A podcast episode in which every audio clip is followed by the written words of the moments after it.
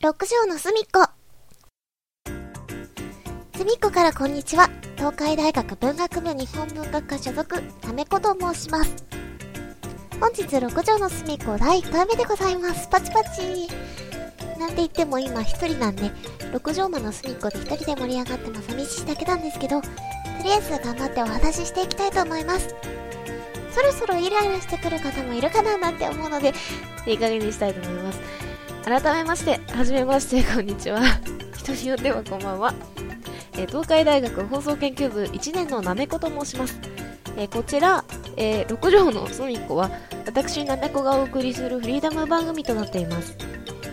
とりあえず番組の説明をしたいと、説明をしたいと思うんですけど、あれです。あのぶっちゃけ特に何も決まってないんです。え放送内容ってちゃんと決めなきゃ決めなきゃいけないんですけど、とりあえず喋りたいなっていう欲求だけで作った番組なんで、何も決まってないです。えーやりたいことをやる場所としてこの番組を作ったので、主に、おそらくは私の一人よがりの番組になると思われます。はい。初回放送は、っていうか今回は私が一人でこうしてお話をしているわけですけれども、えー次回からはゲストを呼ぼう、お呼びしてトークなり企画なりをしていきたいと思っています。っていうか、あの、そうじゃないと私一人じゃおしゃべりができないので、多分番組にならないのではないかなと。初回放送私一人なんで、多分番組にならないと思うんですけど、えー、どうしようかなって今考えてるとこです。うん、まずいな。まあ、っていうこんなあのなんか、よくわかんない加速、加速装置のついたような番組で急に始まったもんなので、どうしようか考え中なので、えー多分こういった番組、あ、違う、間違えた。いろいろ間違えた。おかしい。今後どういった方向性になるのかというのは、私のテンションと乗り次第になると思うので、私も楽しみにしていきたいと思います。はい。えー初回っていうことだから、なんかすごくこう、リスナー様の心をつかむような企画をしなければと思うんですけども、思いつかないです。あの、本当になんか頭固いんで、企画がね、思いつかないので、普通にお話をしていきたいと思います。あのね、私のことを話そうかと思ったんですけど、なめこの生態したところで、ね、萌え木岳か杉竹族のなキノコの一緒ですよ、なんて。言ったって何の役に立つんだって話ですよ。こら、これら竹これら竹っていうのと苦栗竹っていうのが毒キノコなんですけど、どちらもちょっとなめこと形が似てるので気をつけてくださいねって、どうでもいいですね。失礼いたしました。あと、そう、そうそうそう、でもなんか、つまんない。今何も考えてないのでつまんないですね。うん。どうしよう。説明をしようって最初に言ったわけだけども、説明する内容が決まってないので、どうしようかなと思うんだけど、やばい。何も思いつかない。六条の隅っこ最近めっきり寒くなってまいりました。もうね、気づいたら暦は11月ですね。11月っていうともやっぱり冬って感じしますよね。あと1ヶ月でクリスマスですよ、皆さん。そう、それなんですけども、日本でクリスマスって一体何をするべきなのか、ちょっと考えませんか？あの、別にキリスト教なわけでもないですし、日本って無宗教じゃないですか。うーん、それってどうするんだろうなって、今更考えてみたんですけれども、私クリスマスに特に思い入れってないんですよね。サンタさんなんて人が まあいらっしゃいますけども、まあ彼は一体本当に存在するのだろうかって考えませんかね。あの、よく言うじゃないですか。あの、あることを証明するよりもないことを証明するのは難しいっていう理屈の上で考えるとサンタさんがいないなんて誰も証明できないわけですよね。ということで、えーまあ昔の私のエピソードについてを語っていきたいかなって思うんですけども、まあサンタさん、皆さんいつ頃まで信じていたでしょうか？えっ、と、大体平均的には小学校低学年で信じていればいい方かなって思うんですけども、あ、まあ私が平均値みたいな感じになってる気がするんですけど、自分の中で話すわけですから。私は確か小学校、あ、割と信じてた。4年生くらいまで信じてたんですよね。兄がいるんですけれども、多分私4年生くらいまで、あ、うっすら信じてましたね。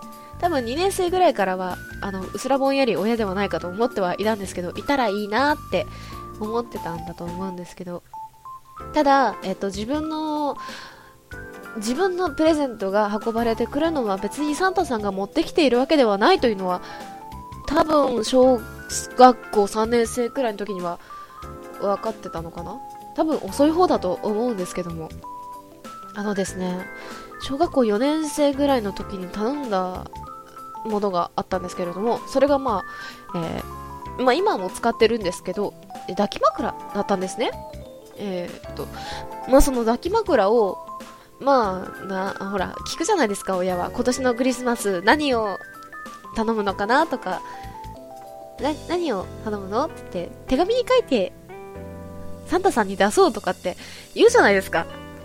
それが、えっと、私も多分書いたのかな小さい頃はほら、夜空にお願いをして、何をお願いしたのって言ったら、秘密なんて言わないで教えてくれるのが子供じゃないですか。まあそうだったんですけど、聞き出すのがやっぱり親の悩みなんだろうなってなんかちょっと脱線しましたけど、まあ、とにかく私はその小学校4年生の時に、えー、まあ、抱き枕を頼んだわけですよ。まあでもその時から若干親が買ってるんだろうなとか、親が持ってきてるんだなっていうのは分かってたので、親に問い詰めることをするわけです。ね、あの、いつ持ってくるのとか、どこで買ってきたのとか、まあ、どこで買うの？だとかは問い詰めるみたいな問い詰めてたんですね。まあ、そしたらあれですよ。クリスマスイブですよ。ふとね、ふと、あの、自分の車の後ろの後部座席を見ると、あ銀色に、の包装紙に包まれた長いものが赤いリボンに巻かれて 横たわってたわけですね。あのね、発見をしたっていう感じですね。あようやく尻尾を掴んだぜみたいな感じでしたね。あの衝撃。でもや、あれはちょっと隠すの下手くそすぎだったんじゃないかなって思うんですけど、うちのね、両親が。いやーでもどうだったんだろう。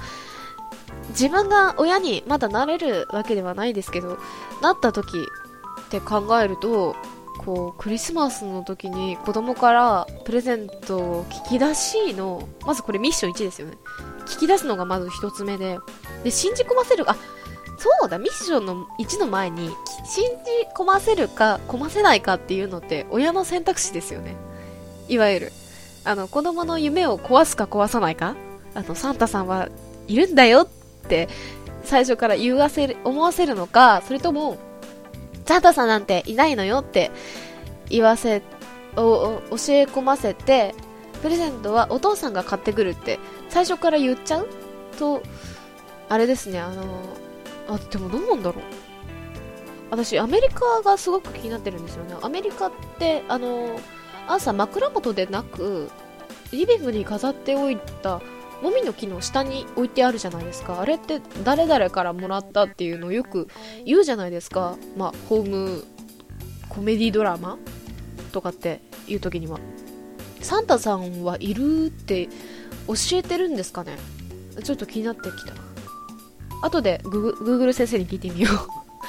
まあちょっとまあそれも親になってからのお楽しみですよね。プレゼントの隠し場所とか。てか子供って10時には寝てるもんなんですかね？あの私はあの多分よく覚えてるのはあのスマスマがあのロートロート製薬の CM が始まる頃には寝なきゃ怒られたんですけどもわかりますかね？この感覚。あその頃には寝てたんで多分9時とか10時には寝なさいって言われて寝てた気がします。だからプレゼント置くのは多分簡単だったんだろうけど起きないもんですかね？あれ起きに行くのもドキドキしますよねきっと。あの頃はそうですね。まだあうち夫婦仲もいいので母がクリスマスに、まあ、サンタさんをパパにはサンタさん来ないから私が買ってあげるのよとかって言ってネクタイだのなんだのを選んで彼女は枕元に置いておいたらしいんですけどもいい年した人にプレゼントを渡す時にそういったロマンって必要ですかね。私ちょっと考えるんですけどまあ同じ同い年くらいの人とか恋人とかに渡すプレゼントだったら目の前で私はいいんですけどああでもそっか。それが恥ずかしいとか照れくさいとかっていうのもあるんですかね。サンタさんにかこつけて夜寝てる時にこっそり渡すみたいな。ああでもいいな。そういうことをちょっとしてみたいですね。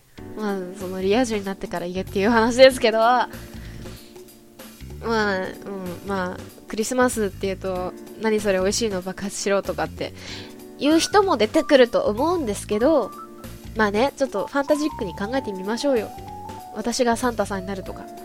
まあ、昔のね、そのサンタさん信じてた頃とか思い出すと、ちょっとほっこりした気分になれるなって思います。大学生やら高校生やらになってから、あの、クリスマスって聞くと爆発っていう風に、あの、次出てきちゃうんですけど、まあ、そ、そこはなんとかこらえてちょっと昔の話をしてみると、ちょっとほっこりした温かい気分になりますね。あと、誰だったかな？放送研究部の誰か言ってた気がするんですけど、あの、クリスマスって、ケンタッキーの CM が流れないと私はクリスマス、冬だって認めないって言ってた気がするんです。あの灯油の、灯油の外回ってくる軽トラがあるじゃないですか なんで言ったらいいのかがわからないんですけど。な、あの曲が流れるじゃないですか。日赤灯油さんだったりとか。まあ、その曲が聞こえてくるまで冬だと認めないって。